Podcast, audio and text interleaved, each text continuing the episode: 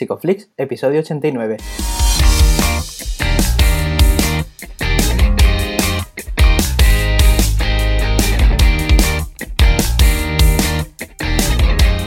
Bienvenidos a Psicoflix, un espacio de psicólogos para psicólogos, un podcast donde todos buscamos ser cada vez mejores profesionales de la psicología. Aquí hablamos de todas las estrategias, técnicas y noticias de la psicología contemporánea, pero siempre con la evidencia científica que nos gusta defender. Hoy estamos grabando el episodio del 10 de diciembre y estamos emitiendo nuestro episodio número 89, en el que vamos a hablar de análisis funcional y etiquetas diagnósticas. Pero antes, recordaros que en psicoflix.com Podéis registraros de manera gratuita y estar al día de todas nuestras novedades. Bienvenidos al podcast, muchas gracias por estar aquí. Yo soy Ye, sigo siendo la misma persona todas las semanas y bueno, espero que Darío también. Sí, sí, sigo siendo yo. Bueno, dice que es 10 de diciembre, pero eso dependerá de cuándo esté escuchando esto la, gente, ¿no? Ah, Estamos un poco sesgados ahí y ya verás que hoy sobre que las circunstancias importan va a ir mucho el episodio porque hoy, bueno, creo que ya la gente lo, sabe.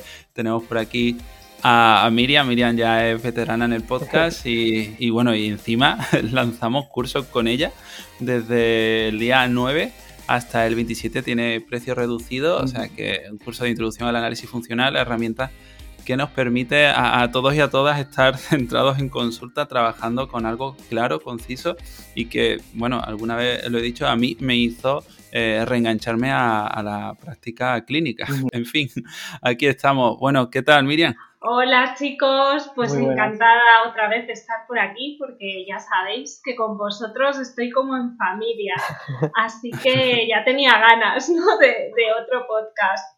Qué bueno. No me dé abstinencia.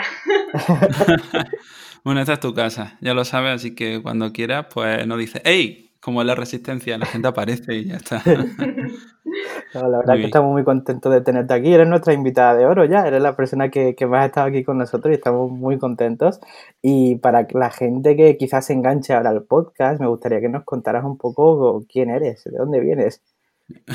¿Quién soy? Bueno, pues eh, soy Miriam Rocha, eh, trabajo como psicóloga clínica y docente en ITEMA, el Instituto Terapéutico de Madrid, y soy profesora del máster de terapia de conducta del mismo centro y además soy profesora del máster general sanitario de la Universidad Europea de Madrid.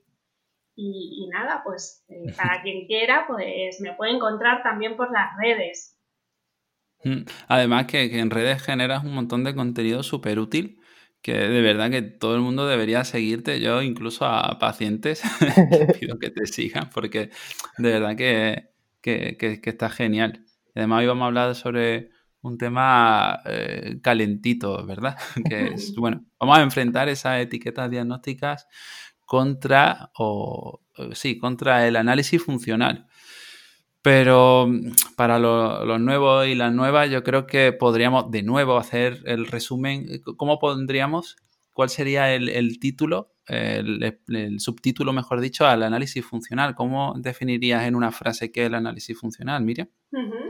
Pues así de forma resumida y fácil, para que nos entendamos, el análisis funcional es una explicación en términos científicos de cualquier conducta y en términos científicos quiere decir en base a los principios de aprendizaje. ¿vale? Ese sería como el eslogan. Luego podemos profundizar más, pero, pero para que la gente se aclare, ¿no? Es una explicación científica del comportamiento. ¿Y cómo definiríamos entonces una etiqueta diagnóstica? Pues una etiqueta diagnóstica sería un nombre que permite clasificar el tipo de problema que está teniendo la persona en, esa etiqueta, ¿no? En, lo que podríamos decir una categoría, ¿no? Una categoría diagnóstica como un cajón, ¿no? Sería como eh, hacer un resumen, ¿no? El análisis funcional sería explicar el caso concreto en base a las variables eh, em, específicas de la persona y en base a los comportamientos que esa persona está teniendo. Y la etiqueta diagnóstica sería el resumen, ¿no? Pues, por ejemplo, una persona eh, con la etiqueta diagnóstica de depresión eh, habría que ver de qué forma se manifiesta específicamente la depresión en el caso de esa persona y para ello necesitaríamos realizar un análisis funcional. Me gusta mucho esto que estás diciendo, ¿no? Porque, y hay una cosa que a mí me, encanta de ti, que es que cuidas muchísimo el lenguaje cuando hablas. y una cosa concreta que he visto, ¿no? Que es que, o creo que casi nunca te he oído hablar con la palabra enfermedad mental o, ni siquiera trastorno, ¿no? Entonces me gustaría un poco que nos cuentes mm, qué motivo tiene eso. Pues es que aquí está el kit de la cuestión, con las etiquetas diagnósticas versus el análisis funcional. Y es que son eh, metodologías distintas a la hora de conceptualizar problemas psicológicos, ¿no? Eh, y son metodologías distintas porque pertenecen a modelos de trabajo diferentes, ¿no? la etiqueta diagnóstica es más propia de un modelo médico y el análisis funcional es propio del modelo psicológico, es decir, es la herramienta eh, que por derecho propio nos corresponde a la psicología como disciplina. ¿no? Entonces, ¿por qué no utilizo el término o los términos enfermedad mental o trastorno mental? Pues precisamente para, diferenciar eh, de lo que realmente es un problema psicológico que es lo, que corresponde a nuestra disciplina. ¿no? Eh, el modelo médico ha pretendido también em, pues, eh, em, trasladarse al plano de lo psicológico, es decir, al plano de lo comportamental. Y en ese traslado ¿no? Eh, ha replicado lo que el modelo médico hace con, otras patologías, ¿no? Es decir, eh, el modelo médico trabaja con lo que se llaman enfermedades, ¿no?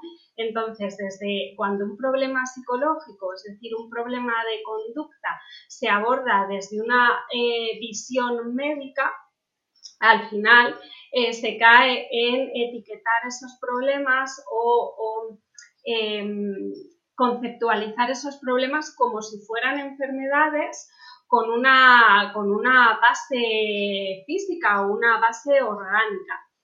Entonces, en esa, en esa transferencia del modelo médico a lo psicológico se replica la forma de funcionar del modelo médico. ¿no? El modelo médico, para derivar una intervención eh, para la enfermedad o problema que se está tratando, necesita emitir un diagnóstico.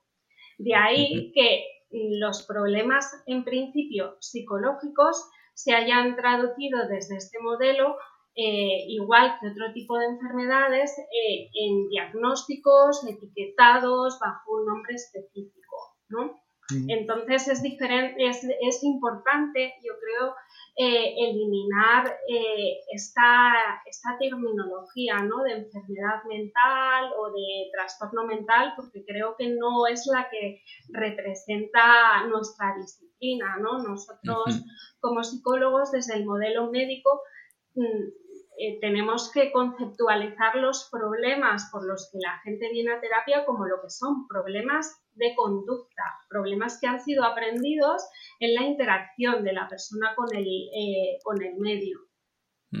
Claro, de hecho, yo diferencio dos problemas o, dos tipos de problemas en cuanto a las etiquetas. Uno, en cuanto a, la intervención psicológica, o sea, es un problema de las etiquetas en, psicoterapia, y, o al menos lo veo yo así, y también en el, en el día a día, ¿no? en personas que, bueno, eh, personas profanas, ¿no? Como dirían por ahí, eh, gente que, no haya estudiado psicología, eh, porque digamos que podemos entrar en tautologías y demás. quería ver cómo podrías diferenciar estos dos problemas, cómo puede afectar las etiquetas al ámbito de la psicoterapia y también cómo afectan de forma negativa a nuestro día a día.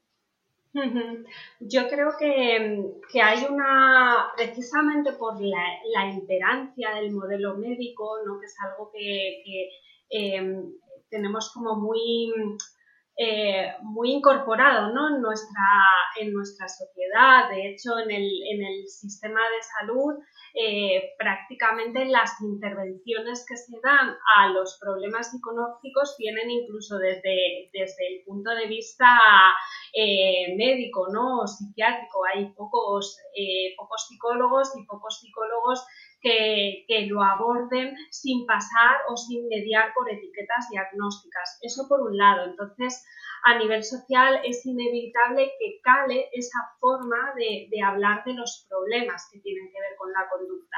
Y luego también que estamos en una sociedad muy tendente a la etiqueta, eh, al etiquetado, ¿no? A, ponerle un nombre o una etiqueta a, todo lo que nos pasa, ¿no?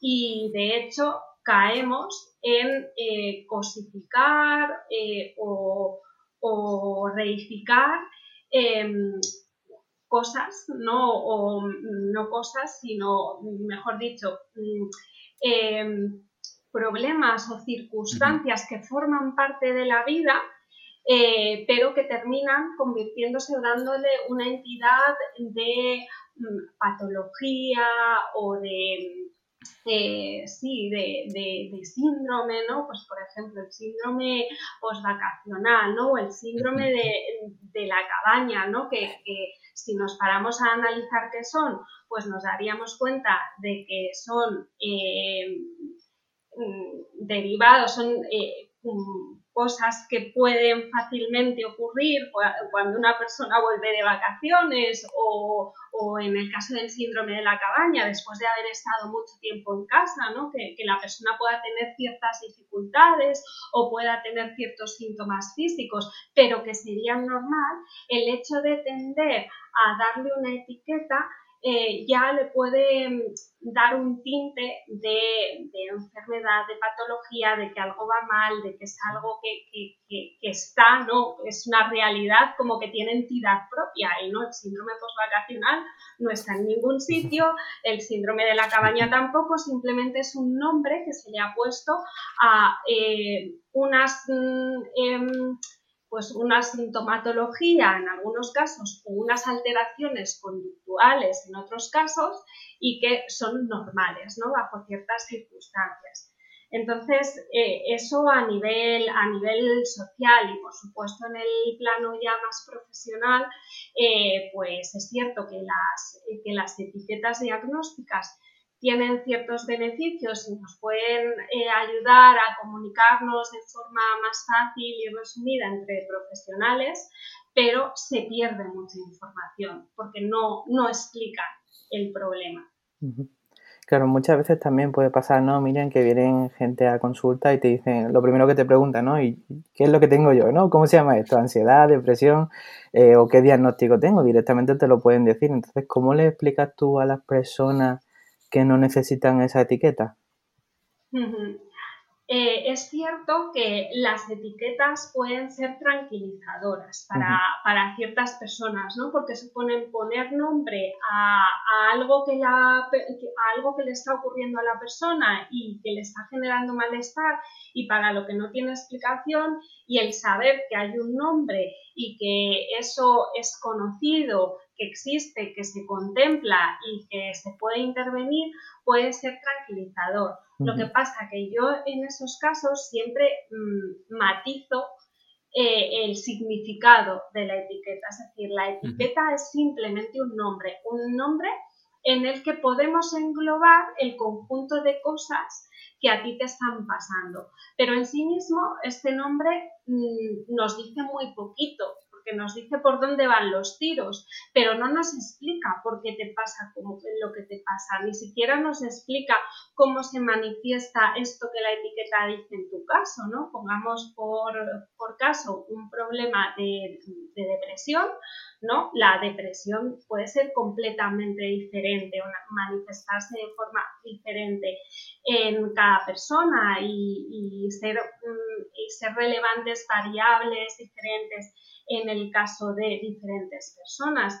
Entonces, es importante que la persona entienda que aunque su problema se pueda etiquetar, lo que realmente nos importa y lo que realmente va a ser potente de cara a la intervención en el problema es conocer en su caso concreto qué conductas están presentes y qué son las que posibilitan poner la etiqueta de depresión, pero por qué eh, se dan esas conductas, cómo se han originado y cómo se están manteniendo, porque eso nos va a dar la clave para diseñar una intervención que nos permita modificar eso. ¿Vale? Entonces, mm. eh, yo insistiría en que ambas cosas las podemos, o sea, ambas eh, conceptualizaciones pueden coexistir, pero sí que incidiría que lo realmente relevante y potente de cara a la terapia psicológica es saber dar explicación al problema, no solo nombrarlo, sino saber explicar el, el. Claro, entonces, eh, bueno, y entrando un, poco en materia, mm, cuando llegas a esa, a esa definición eh, y empiezas a, explicar, porque eh, ya nos has contado que tú el análisis funcional en consulta lo explicas y, los pacientes o los clientes se hacen conscientes de, bueno, de cómo está funcionando su, su problema. Mm, yo quería saber hasta qué punto es interesante que ellos tengan tanto control sobre todo eso que les está afectando. Si en alguna ocasión eh, el análisis funcional en sí mismo puede volverse algo obsesivo. No sé si me explico bien. Eh, sí, creo que te entiendo. Eh, a ver, yo creo que, el conocimiento por parte de, de la, de la persona, de lo que le pasa y por qué le pasa lo que le pasa, creo que es muy potente de cara a la intervención y por supuesto de cara a la prevención, que también es uno de los objetivos de la terapia, no solo solucionar el problema que tenemos ahora entre manos, sino asegurarnos de que ese problema no se vuelve a dar, porque sí que hay muchos casos en los que el problema es un poco recurrente y va por ciclos, pero se termina cayendo en lo mismo. Entonces es importante que la persona sepa por qué esos ciclos se van produciendo y cómo maneja ciertas situaciones que están precisamente, que son precisamente las que están manteniendo el problema y por tanto cómo poder cambiarlas. Yo creo que es muy potente que conozca esto, pero bueno, podría ser que en algunos casos eh, la persona utilice esos conocimientos sobre los principios de aprendizaje o sobre cosas que le están siendo útiles del problema para, para manejar o controlar eh, situaciones del medio, por ejemplo, la conducta de otras personas implicadas, ¿no? Podría ser, podría ser eh, obviamente esto es, eh, es ponernos en ser maquiavélicos ¿no? y ponernos en, yo creo que en el menor porcentaje de los casos, pero podría ser ¿no? que, que la persona también vaya aprendiendo a manipular el entorno sabiendo qué consecuencias van a tener ciertas conductas. ¿no? Al final forma parte del aprendizaje que en realidad todos podemos realizar en interacción con el medio. Como psicólogos, si nos damos cuenta de, esta función, de que está adquiriendo ese conocimiento, esa función, eh, bueno, tocaría ponerlo sobre la mesa y, reflexionar sobre ello y ver de qué manera también podemos controlar esas contingencias. Claro. Sí, sobre todo lo, preguntaba por ciertos eh, problemas relacionados con la ansiedad y ciertas estrategias de control que a veces pueden ser un pequeño círculo vicioso. Y no sabía si por ahí podría haberse, haberse presentado algún caso por el estilo. Sí, a ver, habría que tener cuidado, por ejemplo, si la persona eh, recurre también a, las explicaciones, sobre todo yo diría a explicaciones que podemos proporcionar en terapia que le resulten tranquilizadoras eh, y que recurra a ellas eh, o que necesite de ellas como mm, mecanismo de, de, buscar tranquilidad, ¿no? como una conducta instrumental ¿no? que, que, que, adquieran esa función y tendríamos entonces que, que modificar eso, que ser capaces de detectar que están cumpliendo esa función y de eh, eliminarlo, de tratar de dotar de estrategias diferentes, ¿no? Y eso sí que podría ocurrir. Claro, que es muy interesante, ¿no? Porque al final eh, cualquier forma puede definir otra función.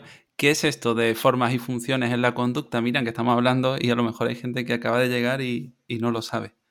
Claro, pues la diferencia entre forma y función verdaderamente para el análisis funcional es, es vital, es clave porque eh, la forma de la conducta sería, eh, por ejemplo, si se trata de, una conducta cognitiva, de una conducta motora, eh, de una respuesta fisiológica y, cómo se da, ¿no? ¿Cuál es su forma?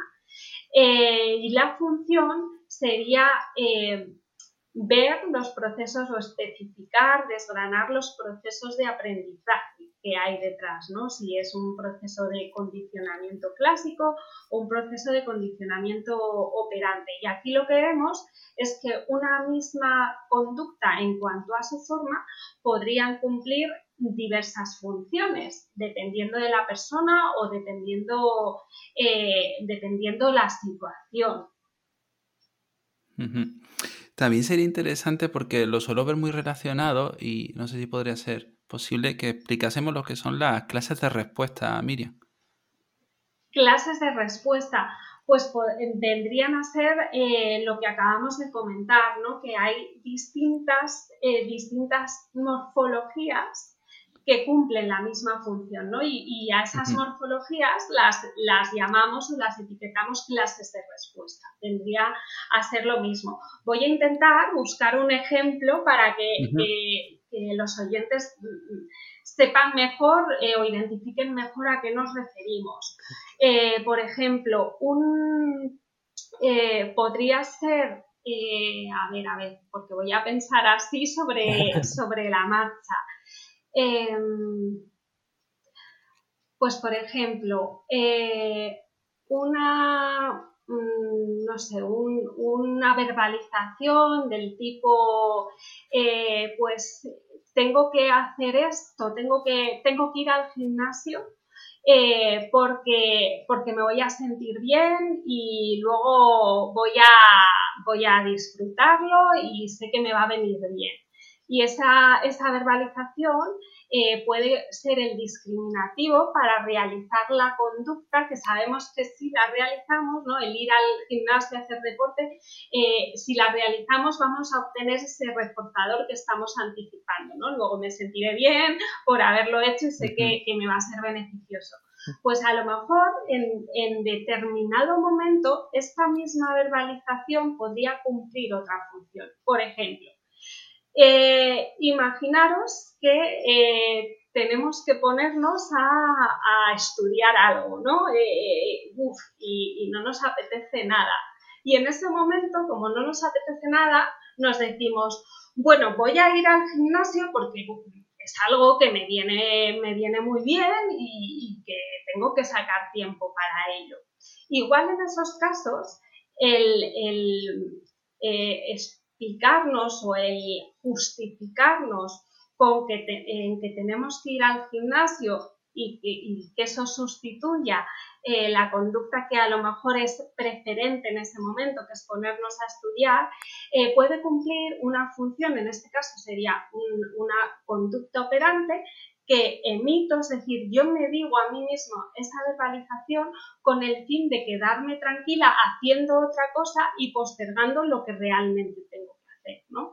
Y esto lo vemos claramente, yo creo que todos tenemos ejemplo de cómo a veces eh, organizamos nuestro discurso interno para darnos permisos y para justificarnos en según qué cosas. Entonces, aquí tendríamos la misma morfología prácticamente, pero cumpliendo distintas funciones. ¿no? En un momento dado sería un discriminativo que me permite o que me alienta a pasar a la acción y en, otro caso sería una conducta operante que yo eh, emito voluntariamente para eh, poder evitar sin sentirme tan mal. es interesante esta distinción ¿no? que haces entre, entre la topografía y la función, ¿no? Y vemos que eh, la gran mayoría de los mm, sistemas diagnósticos que tenemos en la actualidad, ¿no? Con el DSM vemos que están centrados en la, en la topografía, ¿no? Claro, es que esto a, cualquiera que esté escuchando esto y vea que hay otra forma de intervenir, le puede explotar la cabeza ahora mismo. Sí, eh, efectivamente. no solo no solo es, eh, es esa eh, una de las desventajas, yo creo que las etiquetas diagnósticas tienen, eh, tienen algunos inconvenientes mm. Frente a la, explicación del problema que nos puede proporcionar un análisis funcional. Por ejemplo, la etiqueta diagnóstica, al, haber surgido de un conjunto de de categorías que hay que eh, analizar si la persona tiene o no tiene, ¿no?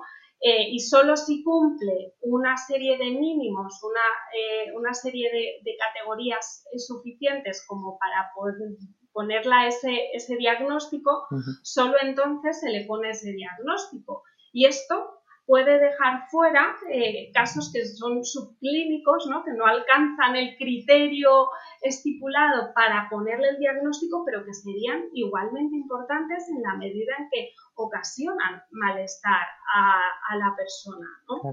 Eh, entonces dejamos fuera eh, de, de la posibilidad de intervención, si solo nos guiamos por la etiqueta, eh, problemáticas que desde el punto de vista psicológico son igual de relevantes, ¿no? porque al final como psicólogos, para nosotros, si actuamos eh, desde el modelo psicológico y no guiados por un modelo médico, nosotros damos importancia a cualquier problema que ocasione malestar eh, a la persona. Y aquí da igual si, si el problema es más grave o menos grave, eh, si, si, llega a determinado criterio o no. Aquí la, el, lo importante es que a la persona le genere malestar. Entonces las etiquetas diagnósticas muchas veces sesgan eh, la, la, la importancia que puede tener la situación que vive la persona. Esa sería una de las desventajas. Eh, habría más, por supuesto. Yo quería preguntarte, Miriam, porque al final el sistema en el que vivimos se sustenta en, en esta etiqueta, incluso personas que necesitan esa etiqueta para una baja, para una discapacidad. Eh, ¿Cómo hacemos con eso y cómo podría entrar el análisis funcional a largo plazo eh, cómo podría entrar para suplir esa, la necesidad de esa etiqueta en esas situaciones. Sí, aquí es cierto que esta, por ejemplo, sería una de las, de las ventajas o de las razones por las que las etiquetas eh, tienen utilidad, ¿no? porque son necesarias para eh, movernos en estos contextos en los que eh, se necesita una respuesta asistencial o, incluso en ámbitos jurídicos o forenses o en el ámbito de la investigación y la publicación, ¿no? que es necesario poner etiquetas a, eh, las problemáticas con las que trabajamos. ¿no? Y es cierto que aquí quizás sí que a, a corto, medio plazo, creo que, es, creo que sería difícil, eh, difícil llegar a, un consenso en, cuanto a cómo el análisis funcional nos puede permitir solventar o, hacer que esas etiquetas dejen de ser necesarias o, útiles. Pero yo, eh, en cuanto a eso, eh, sí que lo que propondría es, si bien pueden ser las etiquetas útiles en determinados contextos o para determinadas utilidades, que eso no quite o que eso no sea razón para omitir el análisis funcional. Es decir, en todo caso, vamos a hacer que coexistan, ¿no? Y, por supuesto, los psicólogos creo que jamás deberíamos renunciar a la herramienta que nos es propia, ¿no? Que es propia de nuestra disciplina, que es eh, el análisis funcional y la capacidad que tenemos de explicar los problemas de las personas en base a los principios de aprendizaje que han sido demostrados científicamente. Entonces creo que no debemos renunciar a eso, pero que si bien en, los casos en los que sea necesario poner una etiqueta, pues no hay problema en hacerlo. Lo, que sí asegurarnos es que, que la etiqueta no sea un sesgo o no suponga un problema de cara a la persona. Por ejemplo, evitar que la persona se identifique con la etiqueta, que esto es uno de los riesgos que puede ocurrir, ¿no? Que, que, la, persona haga suyo el problema, ¿no? Y se, defina con la etiqueta. Pues es que yo soy depresiva, ¿no? Como si fuese algo con natural o algo que ya está dentro de sí misma. Es, un mm. riesgo de las etiquetas. O que la etiqueta sirva para justificar eh, ciertas conductas, ¿no? Adoptando a lo mejor un papel pasivo eh, o, que la persona caiga en una sensación como de indefensión o de falta de control sobre el problema porque entienda que es algo que está en él, que es algo orgánico y que por tanto es algo de lo que no puede desvincularse. O sea, yo trataría de eliminar eh, esa parte negativa o esos inconvenientes que puede representar la etiqueta, quedarnos en todo caso con la función o la utilidad que sí que pueda tener a nivel de comunicación y a, y, a nivel pues a lo mejor asistencial o de obtener ayudas, lo que sea. Y luego em, eh, irnos y dar valor al análisis funcional y a la explicación del problema en cada caso y reforzar el papel activo de la persona y la capacidad de, o el, control que tiene sobre el problema y la capacidad de cambio, o sea, potenciaría todo lo bueno, ¿no? Me quedaría, intentaría quedar dentro de lo posible con las partes buenas de cada una de, de estas conceptualizaciones. Claro muchas veces no es lo que tú comentas, ¿no? Que, la, etiqueta puede hacer que la persona se sienta estigmatizada y muchas veces puede configurar su conducta de tal forma que se ajusta a esa etiqueta, ¿no? Pero hay una pregunta que nos hacían por las redes que era también muy, muy interesante, que decían que eh, si esa etiqueta, en vez de ser algo que estigmatiza, eh, puede ser un estímulo discriminativo para que a la persona le motive a hacer a buscar esa solución. Podría ser podría ser, porque es cierto, eh, lo que tú dices, de que muchas veces la etiqueta puede generar profecía autocumplida, ¿no? que ya la persona eh, vaya con unas expectativas, la, la propia persona o el entorno, ¿no? Ah, pues esta persona es que eh, tiene depresión o tiene ansiedad social, pues lo que cabe esperar de ella es que se comporte de esa forma en ciertas situaciones y con nuestro comportamiento, con el propio comportamiento de la persona que asume esa etiqueta, eh, llegue a generar esas circunstancias, ¿no? Termine confirmando sus expectativas. Y eso creo que, eh, creo que hay un riesgo, pero sí que es cierto que podría ocurrir en determinados casos que el hecho de tener una explicación si además lo acompañamos, o sea, de tener una explicación que le permita eh, comprender eh, lo que le pasa y, por qué en su caso se pone esa etiqueta, creo que sí que podría ser en algunos casos un acicate, acicate a, pasar a la acción y a tratar de, desvincularse de esa etiqueta. Pero creo que para llegar a ese punto eh, sería conveniente o adelantaría el proceso, ¿no? Eh, si, tiene esa explicación de mano del psicólogo de que tiene posibilidad de cambio, es decir, que no, no es algo que esté en él, no, no, es una, no es algo interno que le aboque a tener ese problema o esas dificultades, sino que es algo que puede cambiar porque ha sido aprendido ¿no? y, y puede, puede englobarse en esa etiqueta, pero tiene capacidad de cambio yo creo que, podemos potenciar siempre el papel beneficioso que pueda tener una etiqueta, siempre se va a poder eh, potenciar desde el análisis funcional, porque desde el análisis funcional vamos a, explicarle sus conductas problema en concreto, ¿no? Claro. Eh, quería preguntarte, Miriam, también porque precisamente en torno a lo que decía ayer, em, muchas personas vienen ya con la, etiqueta puesta o, asumen que tienen esa etiqueta, ¿no? Por, a lo mejor vienen con, tristeza, o sea, piensan que tienen depresión y te dicen que eso es lo que tienen, que se sienten tristes porque tienen depresión. Bueno, entramos en la tautología de mm. siempre, se centran en el síntoma, cómo, y además nos preguntaban algo parecido, que luego he transformado un poco porque no entendía la pregunta, nos preguntaban por redes, eh, que cómo transformar los síntomas en conductas. Entonces, entiendo que se refiere sobre todo a cuando una persona está tan centrada en cómo se siente, todo su discurso es, es ese, y, nosotros nos toca eh, llevar todo eso al análisis funcional y buscar eh, cómo se está manteniendo el problema, buscar las disposicionales, todo eso. Entonces, cómo llevan la conversación eh, sin entrar tampoco en, una invalidación y, demás, que, es complicado.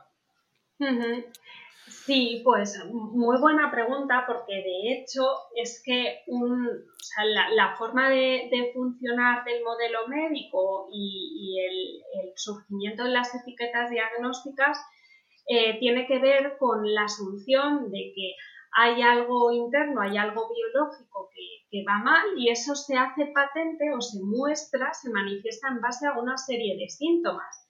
¿Y cuáles son esos síntomas? La conducta. Y aquí tendríamos tanto conducta observable como conducta encubierta. Entonces, cuando nosotros ponemos un diagnóstico, vamos a ir revisando según los manuales qué síntomas están presentes en la persona, pero en realidad esos síntomas son conductas. Eh, si una persona viene a, terapia con, eh, pues, en el caso en el que tú me has comentado, ¿no? que, te han puesto una etiqueta o que, que, mm, que ha buscado en Google lo que le pasa y ha llegado a determinado diagnóstico, ¿no? Y viene convencido de que es eso pues obviamente con contacto y poco a poco también buscando cuál es el momento preciso para entrar a desmontar esa etiqueta, que a lo mejor ni siquiera es en la primera sesión, sino que en la primera sesión podemos ir comentando que, al final em, nosotros lo que vamos a hacer es ver qué, qué problemas está teniendo, qué y al margen de que eso pueda ponerse un nombre, vamos a, ver qué ocurre en este caso, cómo se ha llegado hasta ese punto y por qué se está manteniendo y buscaremos cómo solucionarlo, ¿no? Se puede entrar así y poco a poco cuando veamos que es el momento oportuno, pues ya meternos en que la etiqueta en sí misma puede no ser útil eh, mm, ni para explicar ni para solucionar el, el problema pero suele ser tranquilizador si, si, le explicamos a la persona lo que vamos a hacer, ¿no? Y que eso que, él considera o que se le ha transmitido que son síntomas de su problema, en realidad es su problema, o sea, es el problema en sí. Porque si, si eh, pongamos por caso, ¿no? Eh, un ejemplo para que, se entienda a qué me estoy refiriendo, si para concluir que una persona tiene depresión, eh, pues necesitamos o, lo concluimos de que, la, de que, la, persona está triste o, no tiene ganas de hacer cosas y, además de toda una serie de cosas. Y eso nos permite llegar a la etiqueta de que esa persona tiene depresión. Si nosotros no observásemos esas conductas en esa persona, no podríamos decir jamás que tiene depresión.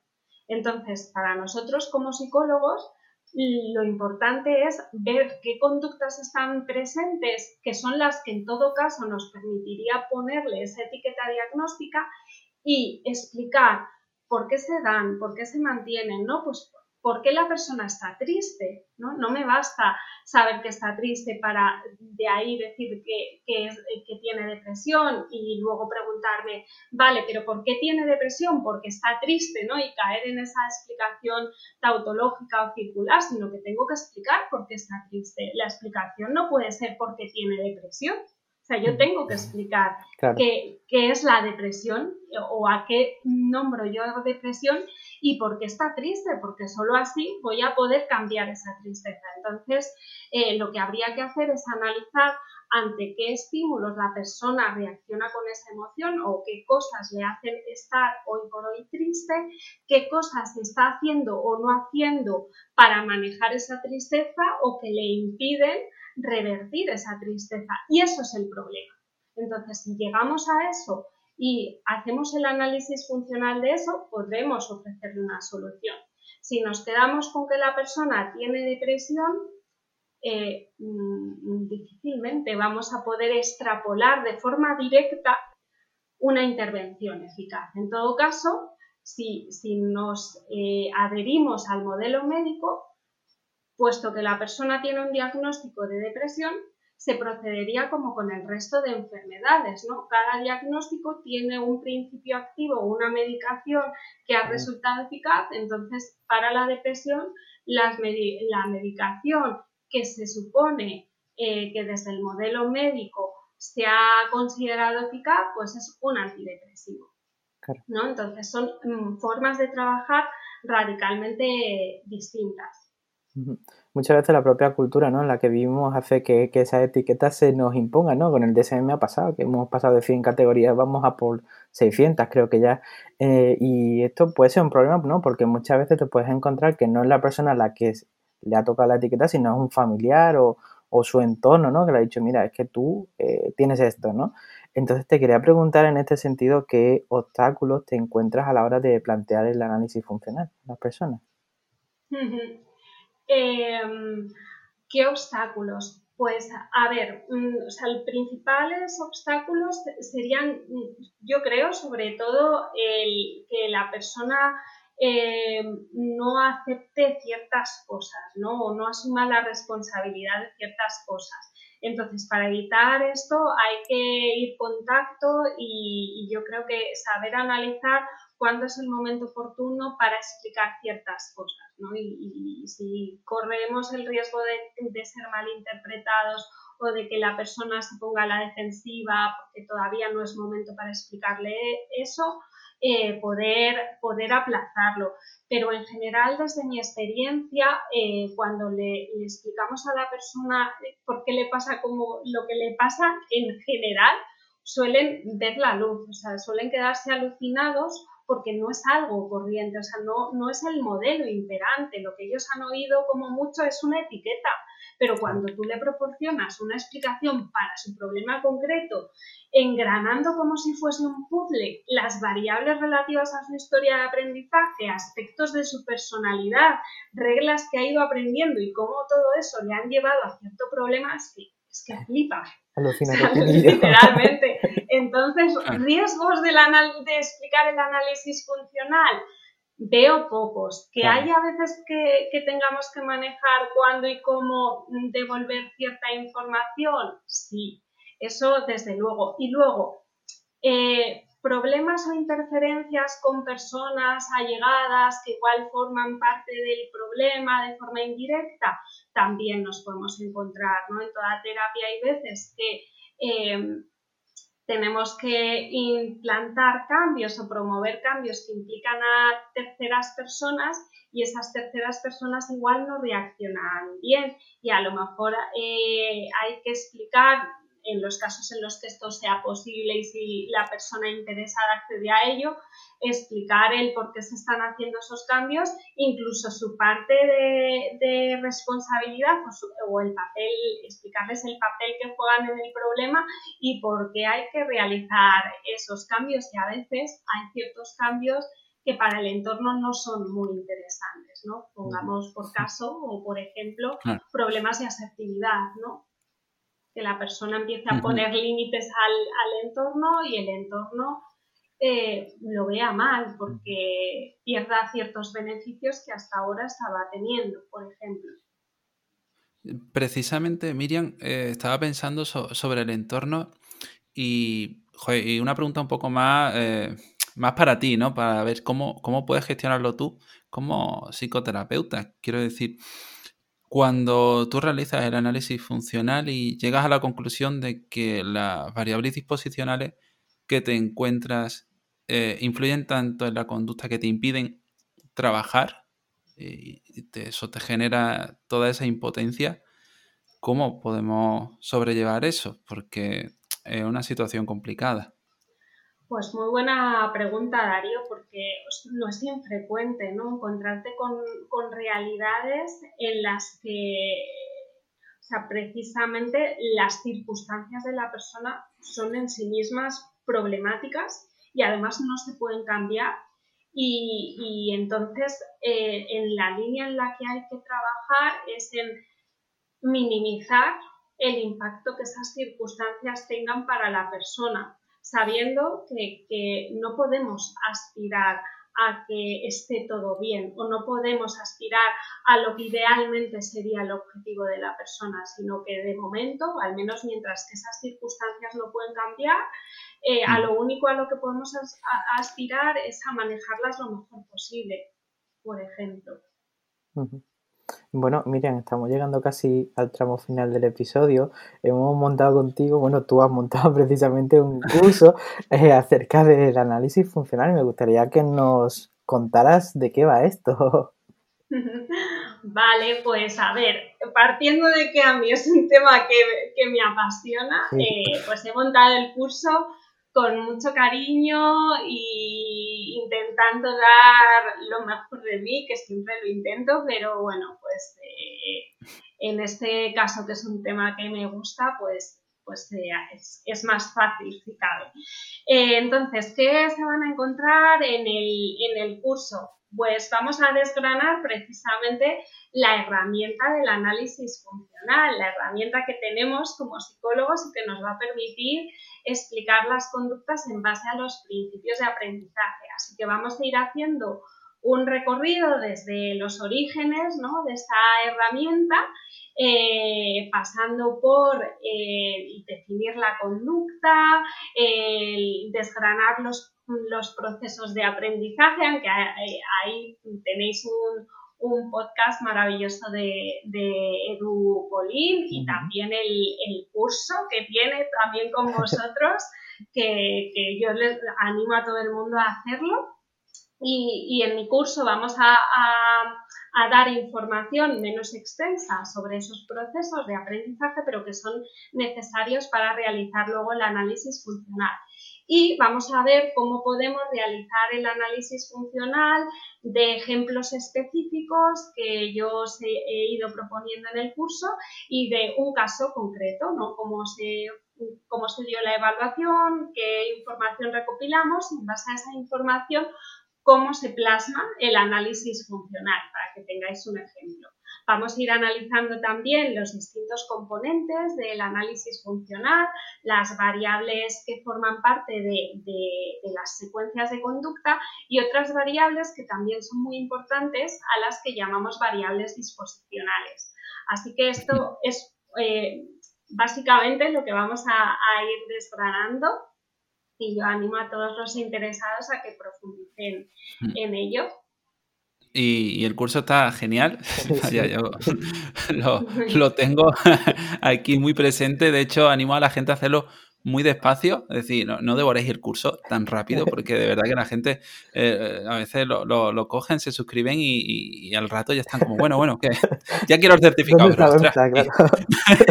Yo veo un ratito, paro, pienso, escribo, bueno, de verdad, ¿eh? es, para disfrutarlo porque te lo has currado un montón, es que explica las cosas súper claras, ojalá tuviese yo las cosas en la vida tan claras como tú las explicas, de verdad. gracias Darío, de verdad.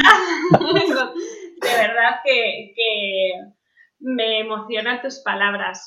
sois un súper reforzador para mí. Es que siempre, ¿cómo no voy a querer venir al podcast? Porque es que salgo como en una nube.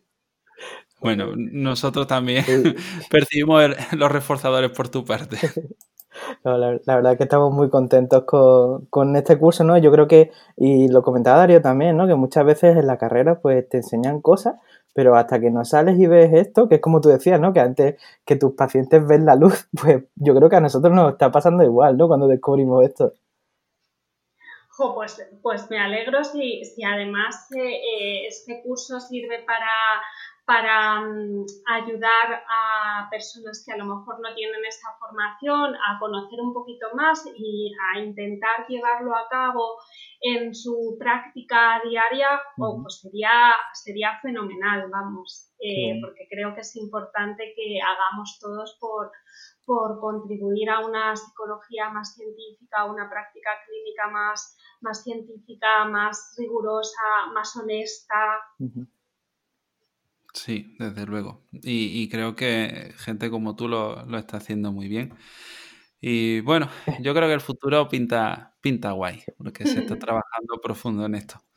Bueno, eh, pues nada, lo vamos a ir dejando por aquí, ¿ye? Sí, Bueno, antes de que nos vayamos, Miriam, a ver, ¿dónde te podrían encontrar? Ah, bueno, claro. pues mm, con que metan mi nombre en las distintas redes sociales, aunque me muevo más por, por Instagram y Twitter, pero bueno, también tengo Facebook y tengo LinkedIn y luego tengo un blog que escribo poquito, pero hay ya bastante contenido colgado y es que no me da tiempo a más. Bueno, tu blog da para un libro, ¿eh? Yo te lo digo ya. No, no. en fin, suscribiros a todo, a todo, a todo lo que haga Miriam. Bueno, Miriam, pues muchas gracias por este rato. Gracias, chicos, un placer. Muchas gracias. Muchas gracias. Y a vosotros, muchas gracias también por estar aquí con nosotros. Si os ha gustado, tenéis el curso ya desde anoche, lo tenéis en descuento hasta el día 27 de diciembre. Y si os ha gustado el podcast, pues suscribiros, porque la semana que viene tendremos contenido igual de chulo. Así que nada, nosotros nos vemos el próximo jueves a las 8 de la tarde con un nuevo episodio aquí en psicoflix.com, en Spotify, en iTunes y en iVoox. Hasta luego. Hasta luego.